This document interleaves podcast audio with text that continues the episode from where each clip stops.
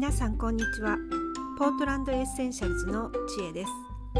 アロマな時間。こちらの配信はアメリカオレゴン州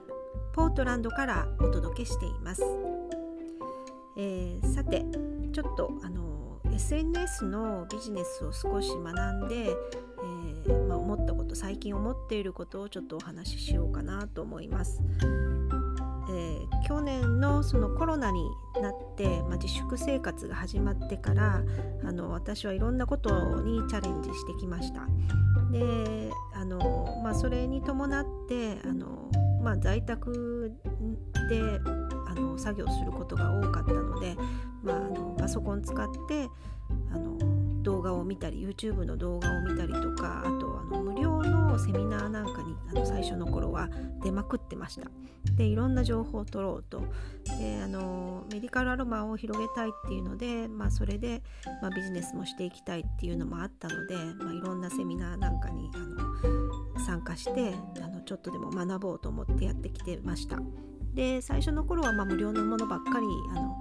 出てたんですがあのある時から、まあ、無料のものってやっぱり無料だけあって肝心な情報がやっぱり取れないんですよね。その先にある情報が欲しいのにあのいいところで止まってしまうっていうこの先は有料ですよみたいなものがすごく多かったのでやっぱりあの無料は無料なだけあるなっていう感じを受けたんですね。でその頃からあのちょっとやっぱり有料のものも受けてみないとわからないなと思ってであのまあ、簡単なものからあの手を出し始めていろいろ有料なものをセミナーとか講座に参加するようになりました。でまああの本当に全くの主婦からなのでわからないことだらけの世界 SNS の世界っていうのはあのビジネスっていうのは全然わからないことばっかりでで Facebook とかあのアカウントを持ってますけどお友達としかつながってないし全然ビジネス活用なんてできてないしみたいな感じででもう本当にプロフィールの書き方から学んでであのコロナになって Zoom もやっと使えるようになって Zoom の使い方とか、まあ、それは自分で勉強したんですけど、まあ、自分でできることは調べて分かることは全部自分でやってでもう一歩分からないところっていうのは有料の講座に参加するようになっていろいろ学びました。で学んだことといえば、まあ、ま、ブログのこととかあの Facebook のことだとかあと Twitter だとか、まあ、ビジネスの告知記事の書き方だったりとかあとユーデミのこともあの勉強しましたこれもお金払ってあのちょっと勉強してで講座を作るようになったりとかして、まあ、ありとあらゆるところ、まあ、SNS ビジネスに関係するものを、まあ、あの無料のものと有料のものを含めていろいろ勉強したっていう感じです。あとは、まあ、あの自分の強みを発掘するようなやつとか、まあ、それで自分自分をプロデュースするとかそういったものもありました。で、えー、まあちょっと受けてみてで最近思ってることで、まあ、コンサル的なものも受けたりもしてであの今あの流行りなのかこういう形が鉄板なのか、まあ、大体が有料あ無料のものから始まってで無料があってその次にフロント商品というのがあって、まあ、あの手頃な値段のものがあってでその次にバックエンドっていう高額な商品が、まあ、待ってるというそういう形がもうあの定着してるようででやっぱり見てたらそうだなっていうふうに感じてます。であの最近よく見るのが、ま去年までは普通の主婦でした。で今月賞50万円です。100万円です。7桁行きましたとかそういう方をすごくたくさん見るんですね。でどうなってるんだろうこの人たちは。ってどういうふうにあのビジネスしてるんだろうってずっと不思議だったんですがあのやっぱりこういう高額商品を売ってるんだろうなっていう感じはしてますあの推測ですけれども実際そういう方に直接お話ししたわけではないんですけどやっぱりこういう形であの無料フロントでバックエンドで、まあ、30万とか50万とか高い商品を売ってで月賞、まあ、あの100万とかそういう金額に至ってるんじゃないかなっていう感じです。でそんな商品どうやって売ってるんだろうってどういう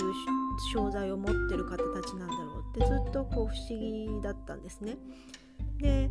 まあ、あのコンサルとか受けていってだんだんなんか見えてきたのがなんかもう無理くり高額の商品を作るように作り上げる商品をそんな感じもちょっとあるなっていう気がしたんですね。で実際私も、あのー、無料から入ってフロントエンド作ってバックエンド作ってっていう指導を受けたりもしました。で私もあのメニューをこう作ったりとかしてあのウェブサイト上でですねであの30万ぐらいの高額商品を作ったりもしたんですけど結局は公開できませんでした。で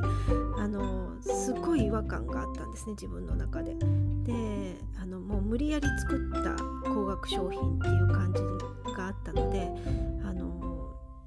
実際これ公開して募集してもし受けた人がいても私はそれに見合ったサービスは提供できないんじゃないかっていうもう全く自信がなかったんですね。なのでやめました。メニューだけ作って あの全く公開もせずにあのやめました。で